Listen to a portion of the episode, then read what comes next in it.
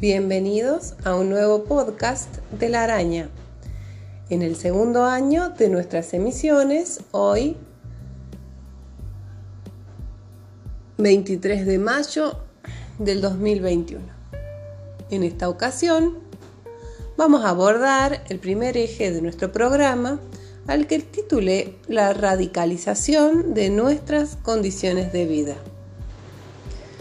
Especialmente vamos a abordar hoy los aportes de Michel Foucault a la comprensión de la relación entre el poder, el saber y las prácticas en nuestras instituciones. He elegido a Foucault porque Foucault estudia las instituciones, la dinámica de las instituciones modernas como la cárcel, el manicomio, la escuela y las instituciones le van a dar una nueva imagen del poder, diferente a la que había en su época y a la que hoy también damos por sentada y está más extendida para nosotros. ¿Qué es el poder? Empezamos con una pregunta filosófica típica. La definición más incorporada para nosotros es la definición clásica liberal que dice, que el poder es el uso de la fuerza legítima. El Estado lo detenta, hace uso de este poder mediante las leyes que definen la conducta de los ciudadanos. Definen y limitan la conducta de los ciudadanos. Para las corrientes más críticas, estas leyes y este Estado van a ser una herramienta de clase para beneficio de unos pocos.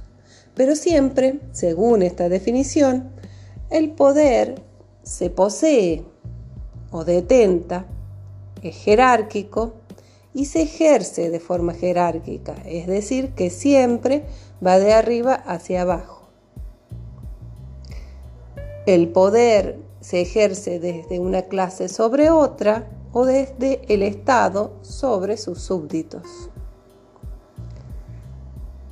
Para Foucault va a encontrar que esta definición clásica y extendida que todos tenemos más o menos incorporada nos habla del poder como si fuera una energía, un recurso estable que se puede acumular.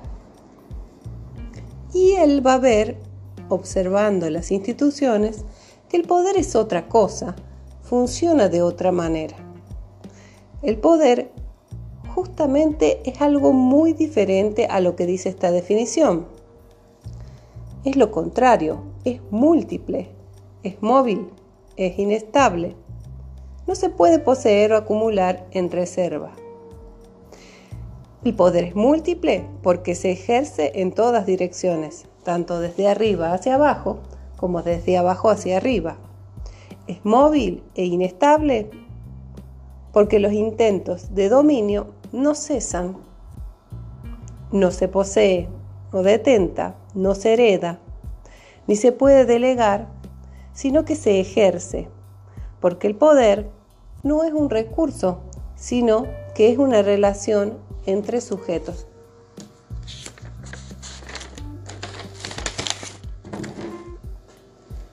Es más, cada vez que vos te acerques a alguien va a ser porque querés conseguir algo de esa persona. Así que en toda relación entre personas, entre sujetos, va a haber una relación de poder en la que se juega una asimetría y se quiere modificar la conducta del otro, ¿viste?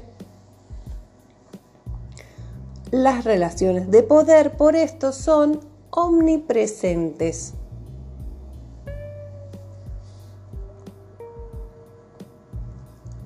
Siempre hay conflicto, porque siempre que hay poder, habrá una resistencia y esa resistencia va a ser otra forma de ejercer el poder. Ahora bien, otra cosa importante que Foucault encontró es que el poder no se maneja a través de la prohibición solamente, sino que lo más importante y que hace es que posibilita. El poder habilita determinadas prácticas, pero también determinados pensamientos y sentimientos. Saberes y placeres, va a decir Foucault. Él vio que en las instituciones el poder venía revestido además por un discurso de verdad. Venía bien envuelto para regalo en un discurso de verdad. El poder entonces se ejerce también a través de determinados discursos científicos, pedagógicos, psicológicos, que lo establecen como condición necesaria que establecen ciertas prácticas, ¿no? Eh, como condición necesaria y habilitada por los saberes sobre el hombre y sobre la verdad sobre este hombre. Así que la cárcel, el hospital, el asilo, el manicomio y la escuela, que es lo que más nos interesa, ejercen un poder sobre cuerpos que allí se encuentran a través de un discurso que establece la verdad. Lo normal y lo anormal, o lo normal y lo criminal. Porque la cárcel, el hospital, el asilo, el manicomio y la escuela ejercen un poder sobre los cuerpos a través de este discurso y por medio de distintas prácticas o dispositivos, va a decir Foucault, mecanismos con los que el poder se encuentra y se sirve para ejercer disciplina sobre estos cuerpos. Son entonces dispositivos disciplinarios de diverso tipo. En la escuela, por ejemplo, su estructura edilicia, su mismo sistema de organización y casi todas las prácticas que realizamos son partes de dispositivos para controlar y sistematizar la conducta. Llenar planillas, sentarse en el aula aislados y sin contacto visual, ser observados en todo momento, utilizar uniformes, cumplir contratos que normativizan la conducta, eh, las amonestaciones, etc.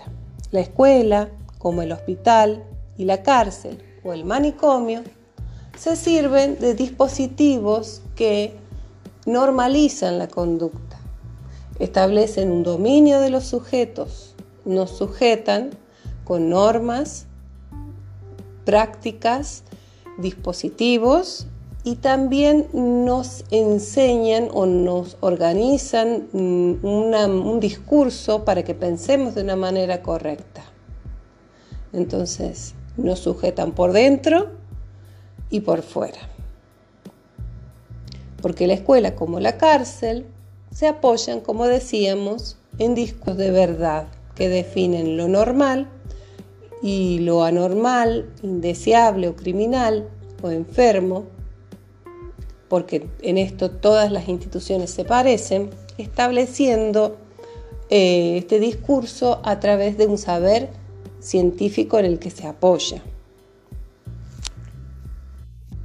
Como decíamos también, el poder, más bien que prohibir, habilita, porque produce verdad, deber y placer y esta verdad que se impone al pensamiento siempre de alguna manera, al mostrarse oculta las relaciones de poder y conflicto que hay atrás. ¿Por qué entonces nos cuesta ver el conflicto y las relaciones de poder que se ponen en juego en la institución escuela? La institución que más nos interesa y a la que nos duele ver como un escenario de conflicto, de intereses y de poder? La escuela, con independencia de lo buenos o malos que sean sus profesores y lo lejanas o cercanas que estén las materias de los intereses de los alumnos, fue creada tanto para universalizar, para ofrecer una base de oportunidad común, como fundamentalmente para disciplinar y ocupar a los alumnos. De manera que el primer conflicto, o el más cercano a nosotros como profesores, es el conflicto que existe entre el alumno y el profesor.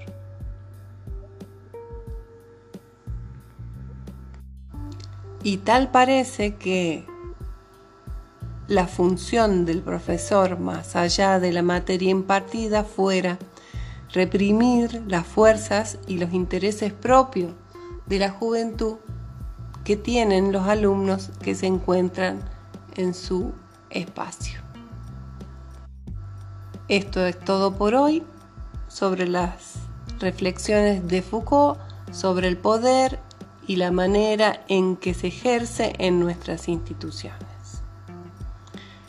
En una próxima clase estaremos desarrollando todavía más, acercándonos todavía más a el aula hoy y cómo podemos pensar la radicalización de todas estas observaciones de nuestras condiciones de vida a la situación que estamos viviendo hoy. Hasta un próximo encuentro. Espero que les haya sido grato el podcast y nos estamos viendo en el próximo Meet.